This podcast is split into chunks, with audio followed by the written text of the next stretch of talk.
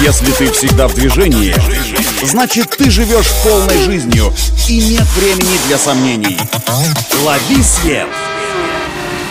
Свежие новости из мира моторов и автодорог. Программа «Ксенон». Только вперед! Это автоновости для тех, кто всегда в движении. С вами Александр Барский. Стартуем. Стало известно, что со вчерашнего дня АвтоВАЗ возобновил работу всех трех сборочных линий завода в Тольятти. В таком активном режиме они проработают только три дня. Четверг и пятницу линия Калина Гранта снова уйдет в простой из-за отсутствия комплектующих.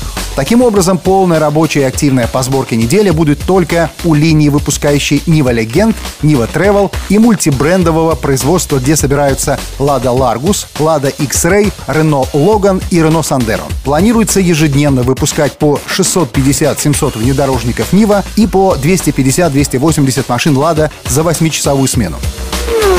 Ранее уже сообщалось, что из-за производственных ограничений дилеры «Лада» не смогут заказать на январь поставку машин четырех моделей «Лада» семейства «Гранта», версии с автоматической трансмиссией и седан Drive Active, кросс-седана «Лада Веста Кросс», кросс-универсала «Лада Веста СВ Кросс» и пятидверного внедорожника «Лада Нива Легенд». Придется смириться и подождать лучших времен. Это все автоновости. Удачи на дорогах и берегите себя.